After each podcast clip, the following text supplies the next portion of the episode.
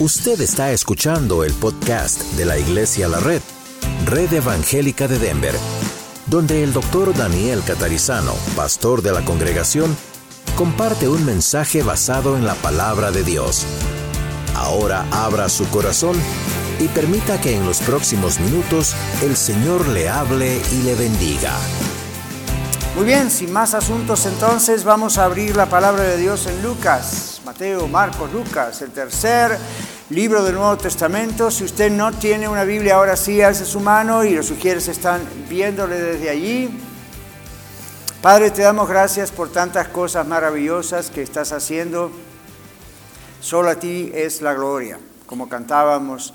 A ti la gloria, Señor, y alzamos nuestras voces para adorarte. Y ahora, Señor, nuestro corazón, nuestra mente, nuestro ser en reverencia a tu palabra, a tu predicación. Estamos abiertos para que tú nos hables y tu palabra es verdad y es como una espada que penetra hasta lo más profundo de nuestro ser para hablarnos directamente a nuestro ser, a nuestro corazón y pedimos que lo hagas hoy otra vez, tanto para nosotros como para aquellos que están escuchando en radio, la red como aquellos que escuchan en el podcast, como otros que ven de otros países, inclusive en YouTube. Pedimos, Señor, que para todos este mensaje sea no una conferencia ni un lecture o algo que nos entretenga o nos informe, sino que sea poder tuyo a través de tu palabra. Oramos en el nombre de Jesús. Amén.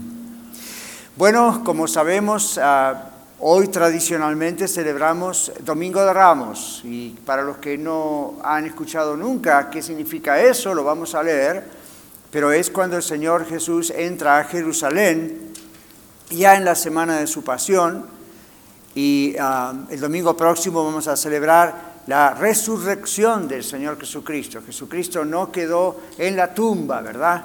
Sino que mostró que es Dios y resucitó al tercer día, y vamos a hablar de todo eso el próximo domingo, Dios mediante, pero naturalmente antes de resucitar, antes de levantarse de los muertos, tenía que morir. Y entonces esta semana comenzamos a hablar acerca de eso, a iglesias inclusive que tienen varios días en la semana donde hacen diferentes reuniones. Nosotros todavía no lo podemos hacer, tal vez cuando tengamos nuestra propiedad, sí, que vamos a poder hacer cosas diferentes y especiales que hasta ahorita no hemos podido hacer en el lugar que estamos eh, rentando. Entonces, vamos a recordar hoy la entrada triunfal. Vamos a mirar cuando el Señor Jesucristo entró a Jerusalén, ya lo había hecho varias veces, claro, pero esta vez entra de una manera muy, muy, muy especial. Y esto es lo que inaugura todo ese camino hacia la cruz días después y luego la resurrección. Lucas capítulo 19, comenzando en el, en el, versículo 28 y hasta el 44. Jesús habló varias cosas y entonces verso 28 continúa y dice, dicho esto, iba adelante subiendo a Jerusalén.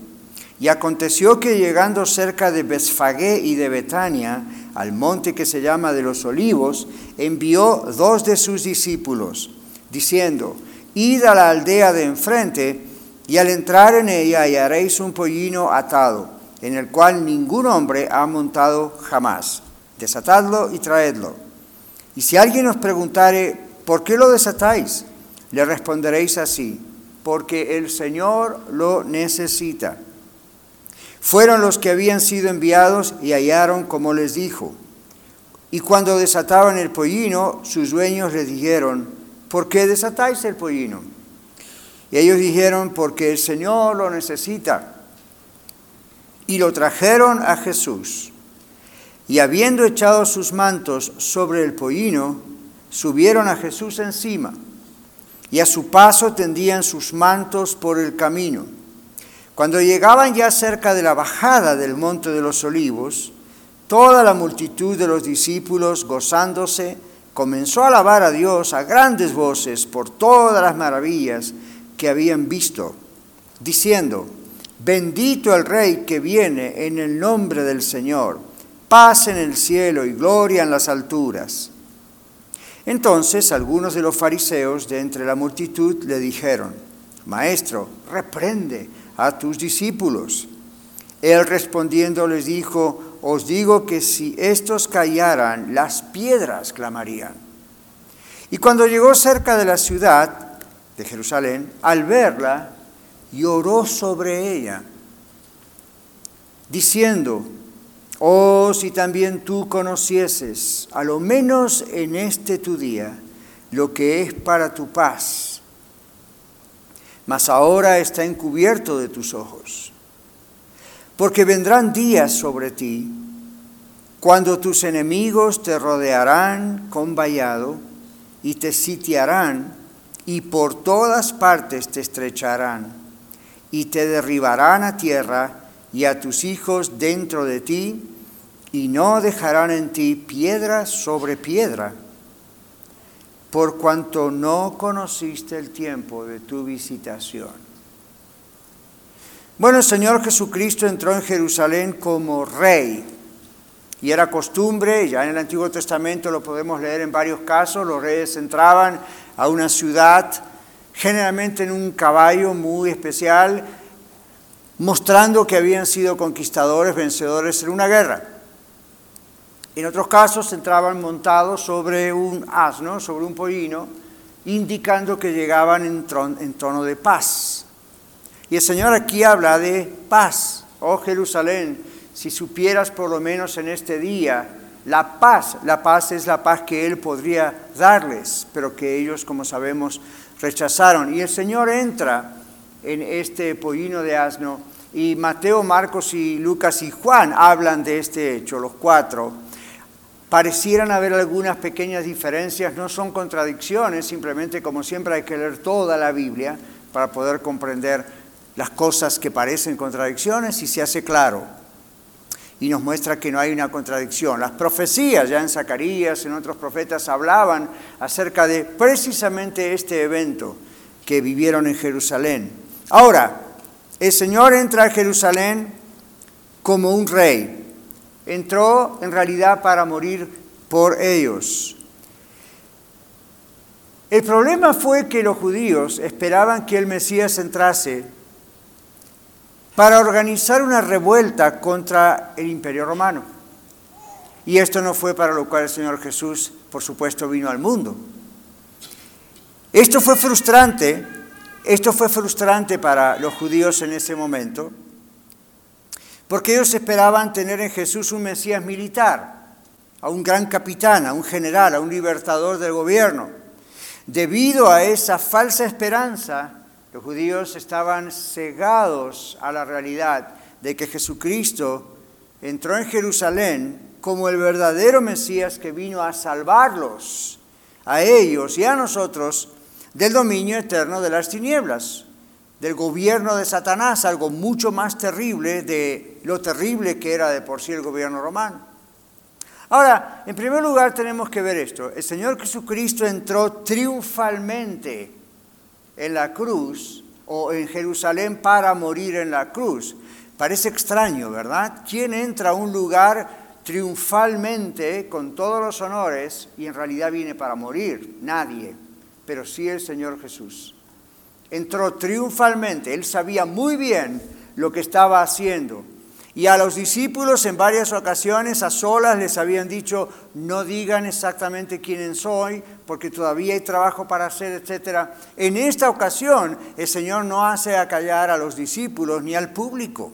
Por eso los religiosos de la época se ofenden y dicen, maestro, haz callar a tus discípulos. ¿Por qué? Porque ellos estaban reconociendo que Jesús es Dios. Al decir en, el idioma de ellos lo que estaban reclamando y diciendo y aclamando, es muy claro lo que estaba pasando y los religiosos de la época se ofendieron.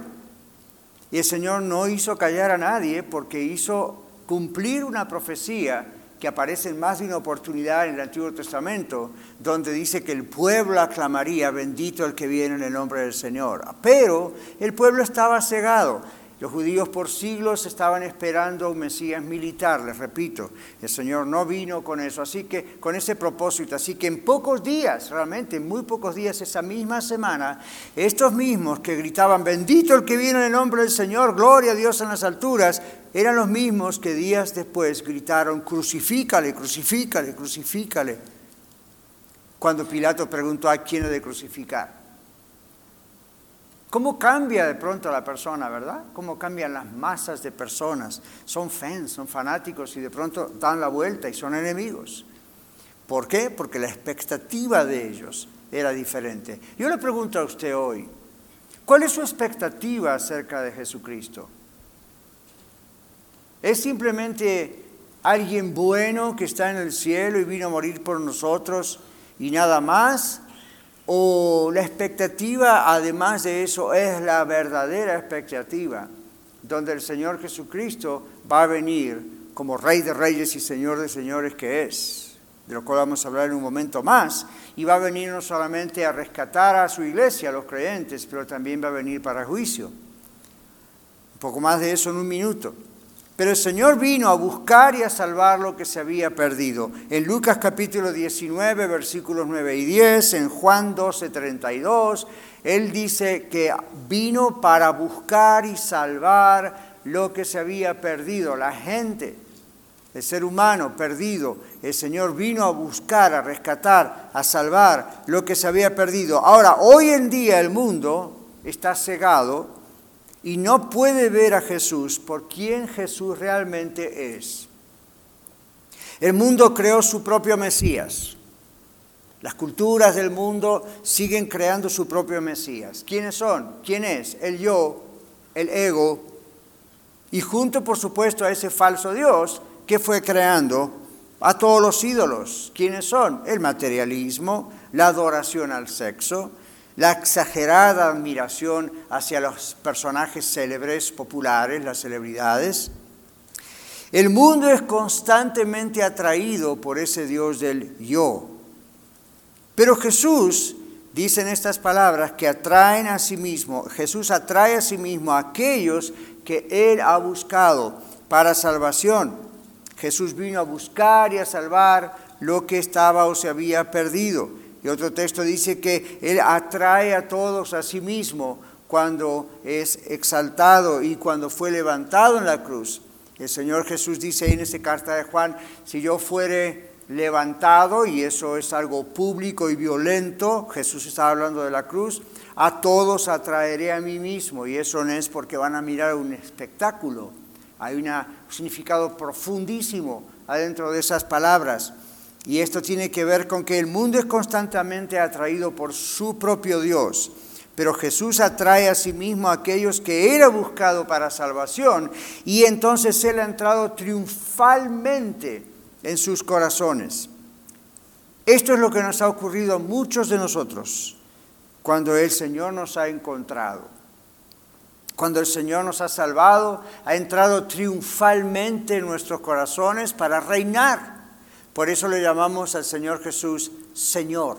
Por eso hablamos del señorío de Cristo. Por eso decimos que somos sus esclavos, que Él es nuestro Dios. ¿Ven? El Señor entró triunfalmente, no solo en una ciudad del mundo, Jerusalén, entró en nuestros corazones, triunfalmente a través de su muerte y su resurrección. Nunca en ninguna otra religión del mundo algo así ha ocurrido. Todos los fundadores de todas las religiones del mundo murieron y sus tumbas están con nosotros. Las puede usted visitar en cualquier parte del mundo. La tumba del Señor Jesús está vacía, porque Él vino para dar su vida por nosotros. Él no vino a reclamar adoración y luego nos dejó y dejó a la humanidad, si Él vino a reclamar aquello que es de Él. En segundo lugar, Jesús triunfó en la cruz, como dijimos. Vino para morir en la cruz. Ahora, vamos a ver tres cosas rápidas en este punto. Número uno, ¿qué le sucedió a la ciudad de Jerusalén? Bendito el que viene en el nombre del Señor. Arrancaban palmeras o palmas y hojas de los árboles y hacían lo que usualmente se hacía cuando entraba un rey victorioso. Dos cosas básicas, ponían ramas como si fuera una alfombra, una carpeta para que el rey pasara por arriba y algunos se desprendían de sus capas, de sus prendas y las ponían ahí arriba. Eso fue lo que ocurrió cuando el Señor Jesús entró de esa manera a Jerusalén. La gente inmediatamente eh, comprendió el acto que estaba haciendo el Señor Jesús. Pero recuerden que Jesús llega y llora sobre Jerusalén, porque uno aprovechó el momento de las alabanzas y los aplausos y el gloria a Dios. llegó a un punto y mira la ciudad y llora sobre ella y profetiza la destrucción de Jerusalén, porque Jerusalén no vio el tiempo de su visitación. Eso es decir, Dios los estaba visitando en carne y hueso y no lo reconocieron. Y Jesús profetizó que la ciudad sería destruida. Bueno, ¿qué ocurrió? 66 después de Cristo. Recuerda esa fecha. Roma, el imperio, comienza a hacer el trabajo para atacar la ciudad de Jerusalén. Mes de agosto del año 70 después de Cristo, Jerusalén es totalmente destruida. Un documento que estaba observando judío dice lo siguiente, los seguidores de Cristo huyeron de Judea a Pelia justo antes de que comenzara la guerra judío-romana en el año 66 después de Cristo. Los seguidores del Mesías obedecieron las palabras de Jesús que nosotros podemos leer en Mateo 24, Marcos 13 y Lucas 21. Y por obedecer esas palabras, esas palabras cuando Jesús dice, huyan a los montes y todos los que están embarazadas, no suban acá, vayan para allá, vayan al desierto todos. Los, judíos cristianos, los judíos que ya siguieron a Jesús, en su muerte, en su resurrección, fueron salvos, obedecieron, recordaron en el año 66, dicen estos documentos, recordaron las palabras del Señor Jesús y escaparon al desierto, entonces fueron salvados de la destrucción. Apocalipsis 12, 14, aun cuando fue escrito mucho tiempo después, justamente habla de algo muy similar a esto, y muchos teólogos piensan que esa fue, ese fue el cumplimiento aún de cosas que aparecen en el libro de Apocalipsis. Pero se salvaron aquellos judíos creyentes aquellos judíos que obedecieron al Señor escapando al desierto como Jesús les había dicho. El resto fueron destruidos. Mujeres, babies, niños, adolescentes, jóvenes, ancianos. Es muy cruel leer esos documentos de la época y la crueldad del imperio romano en cómo destruyeron estas cosas. Pero el Señor Jesús triunfó en la cruz y los creyentes que lo amaban supieron esto y entonces por eso le obedecieron. Ellos creyeron a la profecía de Jesús concerniente a la destrucción de Jerusalén. Seguramente se habrán sorprendido aún cuando Jesús entró en Jerusalén y profetizó eso. Cuando uno conoce al Señor, pone atención a lo que el Señor dice. Y cuando llegan los momentos críticos de la vida, uno sabe cómo actuar. Cuando usted lee la palabra de Dios, él no está ahora físicamente con nosotros, Jesús, pero nos dejó escrito su palabra. Cuando usted lee y comprende la palabra de Dios y vienen los momentos críticos, Dios, el Espíritu Santo, le hace traer a la memoria lo que usted necesita hacer. Ya quedaron las instrucciones. Yo doy gloria a Dios por eso. Él no nos ha dejado solos, no nos ha dejado abandonados, no nos ha dejado sin instrucciones. Bueno, dos mil años atrás esto ocurrió con aquellos primeros creyentes, aún antes de que se organizase oficialmente todo. El Señor Jesús triunfó en la cruz y los creyentes que lo amaban supieron que Jesús había triunfado en la cruz y en su resurrección, creyeron a la profecía de Jesús concerniente a la destrucción de Jerusalén como castigo por rechazarle. Los judíos fueron castigados, Jerusalén fue destruida porque no reconoció el tiempo, como dijo Jesús, de la visitación del Señor. Hoy en día usted y yo, por estar escuchando esta predicación, y en algunos de ustedes muchas veces ya, otros quizás la primera vez, este es el tiempo de la visitación de Dios en su vida, donde está la advertencia, donde Dios le dice, te amo, te quiero salvar, te he creado para mí, te he creado para salvarte si usted no reconoce ese tiempo de visitación del Señor en su vida, no hay nada más que Dios vaya a poder hacer. Usted ha decidido rechazarle. El pueblo judío decidió rechazar, la mayoría de ellos decidió rechazar al Señor Jesús. Los que lo aceptaron, los que lo siguieron, los que fueron salvos, recordaron las palabras de Jesús, se fueron a proteger al desierto y la historia nos cuenta que después de la destrucción regresaron a Jerusalén en due time, ¿no es cierto? En su tiempo apropiado. Ahora, el Señor Jesús triunfó, esta gente creyó, los demás fueron destruidos. Los que creemos en el Señor Jesús le obedecemos. Es una característica para saber si uno es salvo. Y por eso somos salvados del juicio eterno que viene. Vimos entonces qué le sucedió a Jerusalén y la aplicación para nosotros. Veamos rápidamente qué le sucedió a los principados y potestades en el mundo espiritual, porque en el momento de la cruz también ocurrieron cosas aún en el mundo invisible. Cuando Pablo escribe a la iglesia en la ciudad de Colosas, encontramos en su Biblia, en la mía, el libro de Colosenses.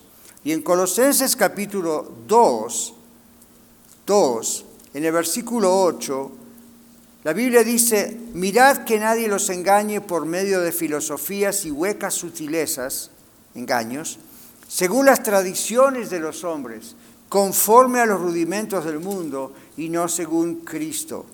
Porque en Cristo, en Él, habita corporal, físicamente, toda la plenitud de la deidad. Este es uno de los muchos textos en la Biblia que confirman que Jesucristo es Dios y era Dios estando en la tierra. En Él habita corporalmente toda la plenitud de la deidad. Verso 10 dice, y ustedes están completos en Él, que es la cabeza de todo principado y potestad. Jesús gobierna sobre todo, no solo las autoridades humanas, sino espirituales. Luego dice, en él fuisteis circuncidados, no con circuncisión, con circuncisión no hecha de mano, al echar de vosotros el cuerpo pecaminoso carnal, en la circuncisión de Cristo. Es una expresión que los judíos comprendían muy bien desde la ley del Antiguo Testamento. Sepultados con él en el bautismo. En dos domingos, Dios mediante, vamos a tener aquí bautismos. Usted los va a poder ver. Traiga familiares amigos que nunca vieron un bautismo bíblico, cristiano y observe, ¿verdad?, el sumergir a la persona debajo del agua. Todo esto está representando el que el creyente muere con Cristo, muera su vieja vida con Cristo, y así como Cristo murió y resucitó, el creyente muere a su propio yo, muere a su vieja vida y resucita una nueva vida con Cristo. Esto, de esto está hablando Pablo en Colosenses sepultados con Él en el bautismo, en el cual fuisteis también resucitados con Él, mediante la fe en el poder de Dios que le levantó de los muertos. Luego continúa diciendo, y a vosotros, estando muertos en pecados y en la incircuncisión de vuestra carne, les dio vida juntamente con Él, perdonándoles todos los pecados, anulando el acta de los decretos que había contra nosotros, que nos era contraria quitándola del medio, clavándola en la cruz, despojando a los principados y a las potestades, los exhibió públicamente, triunfando sobre ellos en la cruz. ¿Qué les parece? Y no siga leyendo después porque entonces ya no me escucha.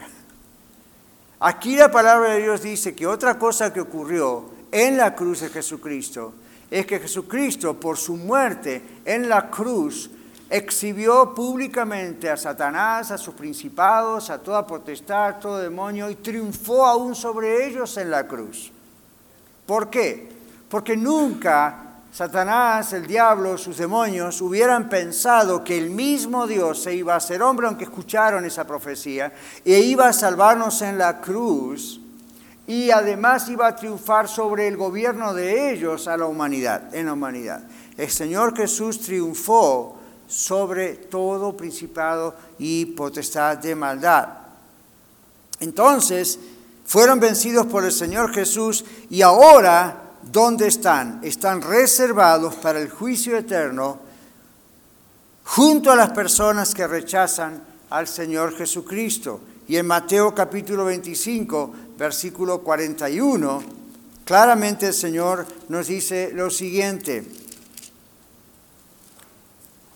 Entonces dirá también a los de la izquierda, esto es en el juicio final, apártense de mí, malditos, al fuego eterno preparado para el diablo y sus ángeles.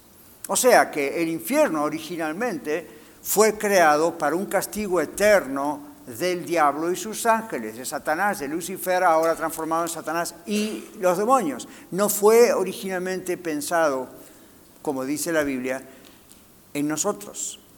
Pero allí van aquellos que rechazan el triunfo de Jesús, que rechazan al Señor Jesús. No hay otro lugar, no hay lugar intermedio, no hay otra forma. Y usted dice, Dios es amor, ¿por qué no los manda al cielo? Porque estas personas rechazaron a Dios. ¿Por qué van a estar en lugar con Dios cuando rechazaron a Dios? Entonces que estén donde tienen que estar.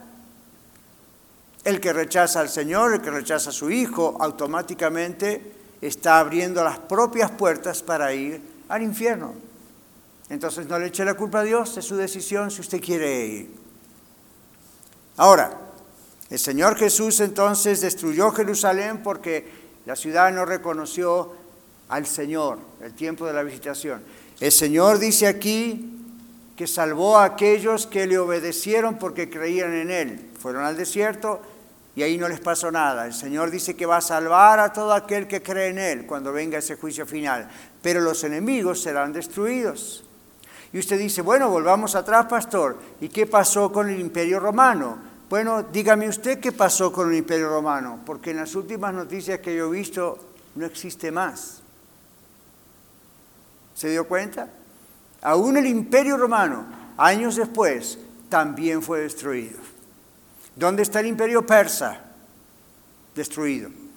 ¿Dónde está el imperio babilonio? Destruido. ¿Dónde están todos los imperios que persiguieron la iglesia de Cristo Jesús a través de todos los siglos? ¿Dónde están? Destruidos. Y usted dice, ¿y los imperios de hoy? ¿Dónde cree que van a estar? Destruidos. La Biblia dice, ni las puertas del Hades prevalecerán contra la iglesia contra el pueblo de Dios. ¿Qué le sucede a los redimidos por Cristo Jesús? A los que el Señor nos ha encontrado, somos salvos, somos de Él. Somos perdonados de la culpa por nuestros pecados.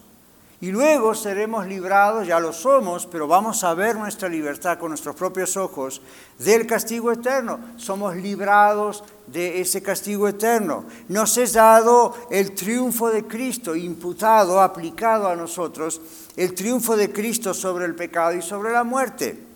No hay condenación para los que estamos en Cristo Jesús. ¿Por qué? Porque Jesús triunfó y su triunfo es nuestro triunfo. Romanos capítulo 8, versículo 1 dice, no hay ahora condenación para los que están en Cristo Jesús. Así que si yo le preguntase a usted, ¿es usted cristiano? Es decir, ¿es usted un seguidor de Cristo? ¿Se ha arrepentido de sus pecados? ¿Usted sabe que Dios le ha salvado? ¿Usted ha confiado en el Señor Jesucristo, ha puesto su alma en las manos del Señor, cree que el Señor Jesucristo en la cruz pagó por los pecados suyos y los míos, y, usted realmente cree que el Señor Jesucristo se levantó de los muertos triunfando, mostrando que es Dios, mostrando que tiene poder sobre la vida y la muerte. Usted dice, sí, pastor, yo creo todo eso, y por eso he seguido a Jesús, he venido a sus pies, Él me ha encontrado, yo soy de Cristo. ¿Sabía usted que no hay condenación para usted? ¿Sabía usted que si usted muere en este instante va con el Señor, no porque lo merece, sino porque confía en Cristo? No me diga, no sé qué va a pasar. Usted es de Cristo, no hay condenación para usted. Y usted dice, pastor, eso es injusto porque somos todos pecadores. Claro, pero por eso la justicia de Dios confunde al enemigo. En nuestra justicia usted y yo deberíamos estar destruidos. No hay justo ni un uno. Ni uno. Ni uno. Solo Jesús. Entonces, en Jesús, por poner nuestra confianza en Él, por saber quién es Él, en Jesús somos salvos. Marque bien en su corazón lo que dice Romanos 8.1. Ahora no hay condenación para los que estamos en Cristo Jesús. Y usted dice, pastor, no lo diga muy fuerte, porque entonces la gente va a empezar a pecar libremente, total, el Señor le salvó. Yo le voy a decir esto, una persona que de veras se salva es una persona que ha nacido de nuevo en Cristo. Y una nueva criatura en Cristo no le gusta andar pecando, no anda buscando andar pecando. Todos de pronto pecamos, pero no es algo que nos gusta, no es algo que nos entretiene, es una lucha constante que hay contra el pecado. Los salvados por Cristo Jesús amamos a Dios. Nos encanta Dios. Nos, encanta la iglesia, nos, estamos enamorados de la Biblia y todo lo que tiene que ver con el Señor. De esto nos alimentamos, de esto vivimos, es el Señor, ¿verdad? Es la señal de que somos de Cristo. Entonces, ¿cómo dudar de que si morimos vamos inmediatamente con Él? No hay ninguna condenación, dice la Biblia, para el que está en Cristo Jesús. Hay disciplina para el que peca, cristiano, ¿eh? Hay disciplina, no es linda, pero no hay condenación. Y esto le tiene que quedar muy claro, porque andan muchos por ahí falsificando la verdad y manteniéndole a usted una esclavitud psicológica y, espiritual, como que usted tiene que hacer ciertos ritos y ciertas cosas o en cinco minutos pierde la salvación. Entonces, ¿me va a decir usted que el poder de la cruz de Cristo, el poder de Cristo Jesús, es más débil que su propio poder al pecar? No estamos jugando con el pecado, estamos diciendo el poder del Señor en la cruz ha limpiado todos mis pecados cuando yo he puesto mi confianza en Él. La sangre de Jesucristo, su Hijo, nos limpia de todo pecado. Y aún los que ya somos de Cristo, sigue haciendo ese trabajo con nosotros también. Entonces, somos triunfantes porque Él triunfó. No hay condenación porque Él nos rompió la esclavitud de la condenación. En último lugar, Jesús, triunfante, regresará en cualquier momento. Ah, usted dice, pastor, ustedes están juntando dinero y rompiéndose la cabeza con prestamistas y bancos y aquí y allá porque necesitan una propiedad. ¿Y qué va a hacer si total Jesús viene en cualquier momento? Si eso hubiese sido el raciocinio, el racionamiento de muchos, ni existiría una iglesia no existiría una familia, no haríamos un matrimonio, no tendríamos hijos, no iríamos a trabajar. Total, el Señor viene en cualquier momento. El Señor nos dijo que siempre tenemos que estar a la expectativa, porque el día y la hora nadie sabe. Pero mientras estamos a la expectativa, el Señor dijo, vayan por todo el mundo, hagan discípulos, prediquen el Evangelio, vivan la vida cristiana y que cuando venga el Señor los agarra haciendo eso, aún en su propio hogar. Entonces, Jesús triunfantemente regresará visiblemente en cualquier momento. Tengan cuidado con sectas como los mormones y otros que dicen, oh Jesús ya vino espiritualmente en el año 1845. Y después no nos confundimos, fue en el 47. A mí el Señor dice claramente en su palabra, todo ojo le verá. Hasta los ciegos van a abrir sus ojos, todo ojo le verá. Y los que le crucificaron harán lamentación por él. A mí va a ser la parusía, como dice en griego, va a ser algo espectacular, enorme. Y los muertos en Cristo resucitarán primero. Y los que hayamos quedado seremos transformados en abrir de ojos, nos uniremos con Él para estar para siempre con Él. Entonces, eso va a ser algo triunfante para el Señor y para usted y para mí. La Biblia dice que vamos a triunfar sobre nuestro enemigo, Satanás, sobre los demonios y sobre los gobiernos humanos que han perseguido a la iglesia. La Biblia dice que nosotros también vamos a tener el triunfo de Cristo. Porque Él vive, nosotros vivimos. Porque Él triunfó, nosotros triunfamos. Entonces, ¿qué le va a suceder al diablo y sus ángeles cuando Jesucristo regrese al mundo? Ahora usted dice, ¿por qué Dios él es el poderoso, no hay nadie como Él. El diablo con todo el poder sobrenatural que tiene es un pequeño insecto en comparación del poder de Dios. ¿Cómo es posible que todavía el diablo ande suelto haciendo estas cosas y la gente y las guerras y los problemas y los divorcios y esto y lo otro? ¿Por qué Dios no acaba con el diablo? Tengo noticias para usted. Este libro dice que va a acabar con el diablo en su tiempo Dios tiene todo organizado y la Biblia dice que cuando el Señor Jesucristo regrese al mundo, además de que si usted y yo estamos muertos seremos resucitados para estar con Él, además de que si estamos vivos seremos transformados en un abrirse de ojos para estar con Él, va a ser el juicio a las naciones y va a ser el juicio a Satanás y sus demonios. Dios es un Dios justo. En su momento también estos serán juzgados. Y la Biblia dice que ya fueron juzgados. Ya fueron juzgados por Jesús. Simplemente ahora esa sentencia se va a cumplir definitivamente.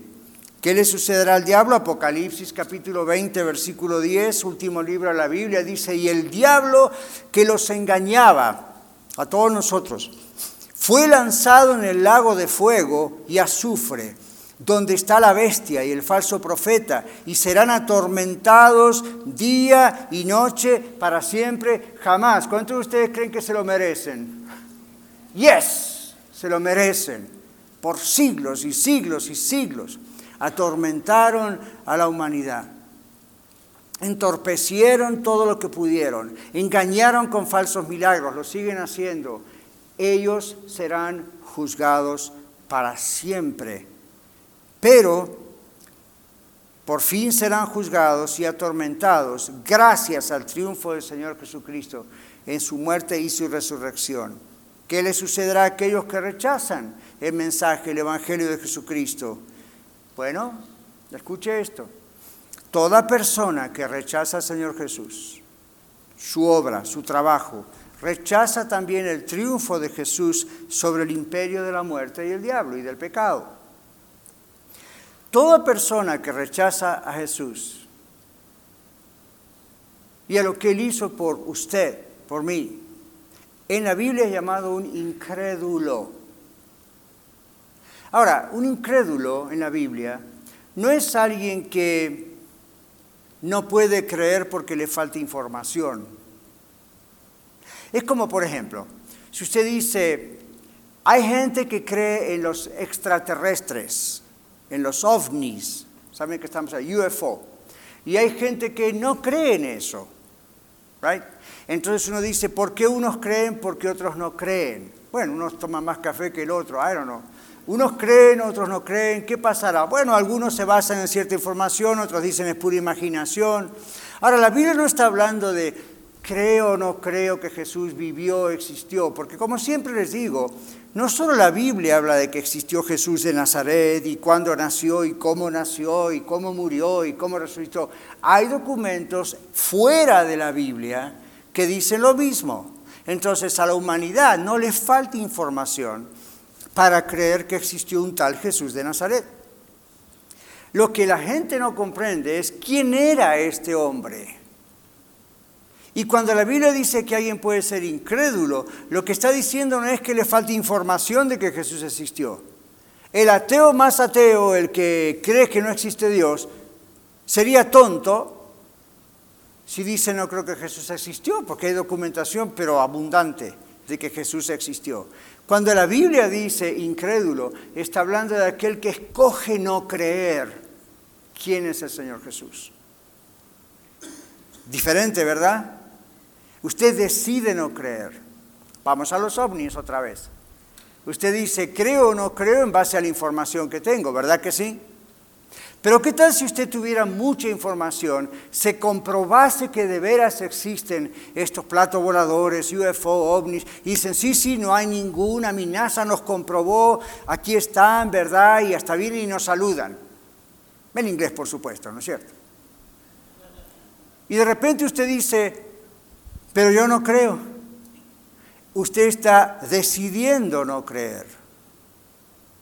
Están las evidencias, y usted dice, no me importan las evidencias, yo decido no creer. ¿Ve la diferencia? Hay muchísimas evidencias de que Jesús de Nazaret existió. El punto es, ¿cree usted quién es Él? ¿O decide no creer? Es muy diferente.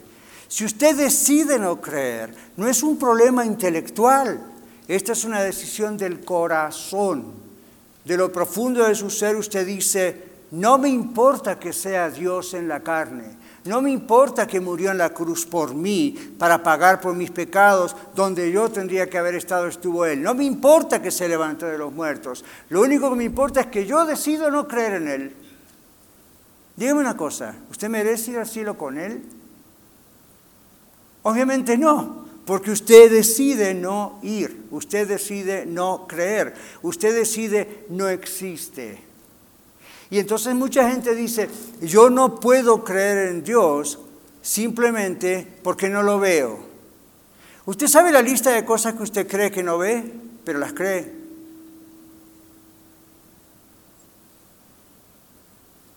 Todos tenemos eso.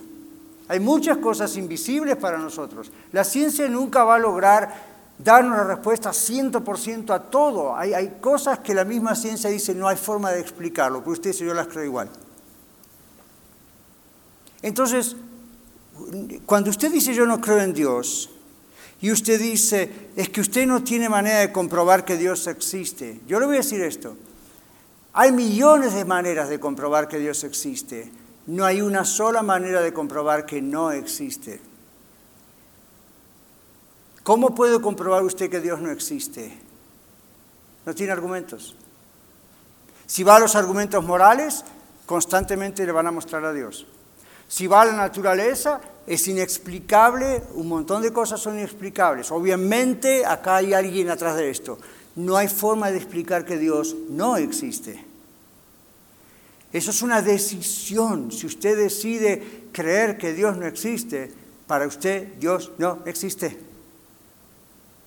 A pesar de que Dios le está buscando y le muestra todos los actos de Él constantemente.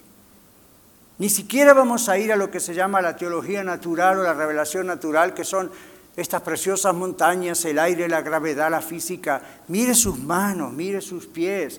Recuerde que tiene un cerebro que nadie puede terminar de comprender exactamente cómo trabaja todo eso. Mire, usted lleva en usted el testimonio de que Dios existe. Sin embargo, hoy en día tenemos personas que dicen que la gravedad no existe. Yo tengo una sugerencia empújelos. Si se caen al suelo y se dan un buen coscorrón en la cabeza, pregúnteles, ¿todavía cree que la gravedad no existe? Y algunas personas son capaces de estar en el suelo con un tajo acá, sacando sangre, y le van a decir, no existe la gravedad. El que no quiere creer, mis amigos, no cree, porque no quiere creer. Su mente está completamente cegada. Entonces, Jesús entrando a Jerusalén sabía que aún entre aquellos que gritaban alabanzas a Dios, había de ellos quienes no creían. Y en cuanto vieran que Jesús iba a ir a la cruz, en cuanto vieran que no estaba por destruir al gobierno romano, inmediatamente iban a hacer el flip y iban a empezar a gritar, crucifícale. Bueno, ¿Qué le sucederá a aquellos que rechazan todo esto, el Evangelio de Cristo? Toda persona que rechaza a Jesús rechaza el triunfo de Jesús. Toda persona que rechaza a Jesús es llamado incrédulo. A los incrédulos lo único que les puede esperar es la separación eterna de Dios total. No creen en Él. Entonces es la separación en un estado de desesperación más horrible de lo que usted pueda imaginar. La Biblia lo llama el infierno. Ahora, no se quede pensando en, you el Señor Jesús describe el infierno como el gusano que nunca muere, el fuego que nunca se apaga. Ok, fine, si Jesús lo dice así es. Pero ¿sabe lo más terrible del infierno? La separación eterna, permanente de Dios. La cero posibilidad de arrepentimiento y reconciliación con Dios. Un estado completo, eterno, de desesperación permanente, todo el tiempo sin que nunca se acabe. ¿Le gustaría ir ahí? ¿Por qué cree usted que Jesús vino a morir en la cruz? ¿Para que tengamos una vida exitosa? ¿Para que vivamos nuestra mejor vida ahora? Jesús vino a morir en la cruz para salvarnos de ese castigo eterno. Si usted cree en Él, el Señor le garantiza que usted no va a ese lugar. Que en vez de estar completamente y eternamente desesperado, va a estar siempre aferrado del Señor. Y entonces eso es lo que el Señor ofrece en el Evangelio. ¿Qué nos va a suceder a nosotros como creyentes en Cristo? No somos mejores que nadie, simplemente somos gente que nos arrepentimos y confiamos nuestra vida en el Señor Jesucristo, creyendo realmente quién es Él bueno, esto entonces para nosotros es que viviremos también eternamente, dice la Biblia, para siempre, con Él, con un cuerpo transformado donde ya no vamos a morir, no se va a enfermar, no va a haber este tipo de cosas que sufrimos aquí nosotros. Y Jesús va a regresar triunfantemente para hacer todo esto. Va a haber otra entrada triunfal, esta vez no a Jerusalén, al planeta Tierra. Todo ojo le verá. Puede ocurrir en cualquier momento. Y en Mateo capítulo 24 el Señor Jesús dice, tienen que estar preparados, porque ustedes no saben en qué momento eso puede ocurrir. Pero yo le voy a decir también lo que la Biblia dice. Jesucristo va a entrar triunfalmente un día en el mundo como Rey de Reyes, Señor de Señores, a rescatar a su iglesia y al mismo tiempo a juicio para aquellos que le rechazan. Pero ¿qué tal si morimos antes? Ahí se acabó para nosotros. Cuando venga Jesucristo también lo vamos a ver, porque la Biblia dice que vamos a resucitar, etc. Pero ya no va a haber tiempo.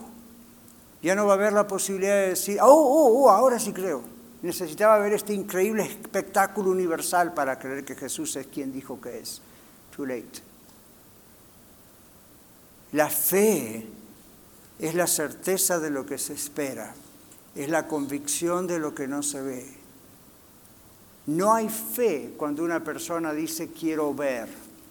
Hay fe cuando uno dice puedo creer aunque no vea.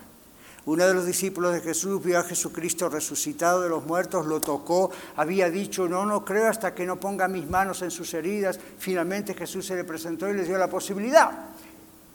Y entonces, ¿qué hizo el discípulo? Se arrodilló delante de Jesús y dijo, ¡Ah, mi Señor y mi Dios. ¿Y qué le dijo el Señor? Bienaventurado eres, porque viste, creíste. Más bienaventurados, más bendecidos son los que no vieron y creyeron. ¿Quiénes son esos? Padre, en el nombre de Jesús rogamos hoy que tu poder sea sobre cada palabra que se ha dicho en esta oportunidad. Tú amas, Señor, a toda esta gente, a los que están aquí presentes, a los que están viendo el video, a los que están escuchando por radio, por podcast. Tú enviaste a tu único Hijo Jesucristo a la cruz para morir para que no estuviésemos separados eternamente de ti. Tú no nos enviaste para que tuviésemos nuestra mejor vida ahora. Tú no nos enviaste al mundo ni tú enviaste a Cristo para que ah, la pasemos lo mejor posible. Sí reconocemos que somos muy bendecidos por ti y que tú tienes poder para salvar, sanar, cambiar vidas y matrimonios y cuánta cosa y estamos bien agradecidos contigo por eso, pero tú Principalmente viniste para que fuésemos tus hijos, para salvarnos, porque hay un juicio que viene y el mundo lo sabe. Como van las cosas, tú dijiste van a oír de guerras y de rumores de guerras y de terremotos y de situaciones sísmicas y cuestiones en todo el planeta. Y Señor, wow, cada vez esto ocurre más, con más frecuencia, con más dureza. Son las señales de que tú vienes pronto. Señor, que todos los que han escuchado este mensaje puedan responderte, aquellos que no te conocen, puedan decirte, Señor, perdóname, ahora mis ojos son abiertos por ti, sálvame. Sálvame, yo merezco estar separado de ti eternamente, sufriendo, pero no quiero eso. Te pido que me salves, yo creo que Jesucristo ha venido a morir por mí, creo en Él y te doy mi vida. Entra en mi corazón. Sálvame, Señor. Perdóname. Limpia todos mis pecados. Yo recibo tu perdón. Y te pido, Señor, que pongas fe en mi corazón para creerte, para seguirte, para amarte. Transfórmame, dame la paz tuya que sobrepasa todo lo que un ser humano pudiera explicar. Sálvame, Señor, y salva a mis amigos, a mi familia. Tócalos, oh Señor, que, que, que mi testimonio sea visible aún con todas mis imperfecciones. Que tu palabra, Señor, sea clara para todos ellos. Rogamos esto en el nombre de Jesús, que antes que tú vuelvas, ellos también puedan ser salvos. Gracias por la bendita esperanza inexplicable desde el punto de vista humano, pero tan maravillosa que tenemos, de que tú volverás y nos llevarás contigo. Te damos gracias en el nombre de Jesús. Muchas gracias por escuchar el mensaje de hoy. Si tiene alguna pregunta en cuanto a su relación personal con el Señor Jesucristo o está buscando unirse a la familia de la Iglesia La Red, por favor no duden en contactarse con nosotros.